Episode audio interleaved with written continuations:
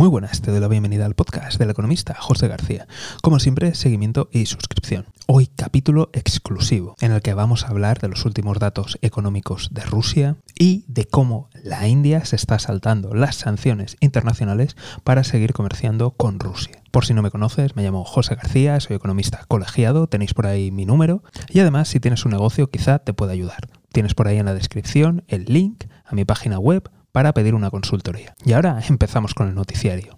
La primera noticia que me gustaría destacar es el final de la cumbre de la OTAN, en el cual se supone que Turquía ha levantado las restricciones para que pueda entrar tanto Finlandia como Suecia. Y digo parece porque ya ha advertido que o se cumplen todas sus reclamaciones o ese veto va a continuar. Hasta aquí más o menos nos lo podríamos esperar. Pero si leemos el documento podemos encontrarnos que gran parte ha sido dedicado a China. Lo sé, ya hemos comentado que países como Corea del Sur, Japón, Australia y Nueva Zelanda se encontraban en Madrid, pero esto va más allá. Y desde aquí nos preguntamos si esto es el pistoletazo de salida para lo que se puede considerar como la Segunda Guerra Fría. En el documento se señala las malas prácticas de China, cosa que por cierto le han permitido todos los países y le han reído las gracietas hasta hace bien poco, su intento de influir en las instituciones internacionales y que su verdadero objetivo es cambiar el orden mundial. Menuda novedad, se ve que se acaban de enterar. Dicho todo esto, está claro que vamos a ver actuaciones, que vamos a ver cambios. Ya se están aumentando los gastos militares, de hecho aquí en España se está hablando de duplicarlo y hasta el día de hoy China aún no ha concretado sus medidas, porque evidentemente China está escuchando y evidentemente se defenderá. Por otro lado, la India no para de comprar productos rusos y para evitar sanciones está utilizando yuanes. Las operaciones son realizadas a través de Dubái y finalmente los yuanes son cambiados por rublos, para que de esta forma el Estado ruso pueda mantener la cotización de su divisa. Esto es bueno para algunas empresas, pero muy malo para el gobierno indio y en general para toda su economía, ya que estas prácticas que apartan a su divisa nacional, la rupia, están contribuyendo al hundimiento en los mercados internacionales. Además de dar información clave, y no sabemos, porque podría ser también sensible, sobre la industria india, además de la rusa, al Partido Comunista chino, ya que al realizarse en yuanes, el Banco Central de China posee la información de todas estas operaciones. Así que ya te puedes imaginar que esto muy bien no ha sentado allí en la India. De hecho, esta información se ha filtrado por fuentes internacionales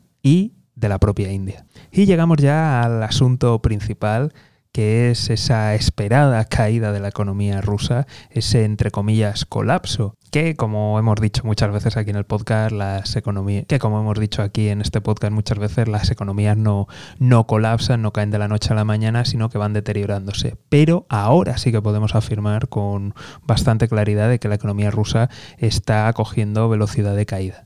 El primer dato es una caída del PIB del 4% y recordar que venimos de una caída previa de un 2. También ha comenzado a reducirse la producción industrial y con datos tan curiosos como la caída de más de un 90% en la producción de automoción. Esto, por si alguien se lo está preguntando, que ya me imagino que habrá alguien, son datos de la propia Rusia. Lo digo para evitar sospechas. La inflación se encuentra por encima del 17% y los salarios se han reducido en más de un 7%, de tal forma que la pérdida de poder adquisitivo de los ciudadanos es casi un cuarto.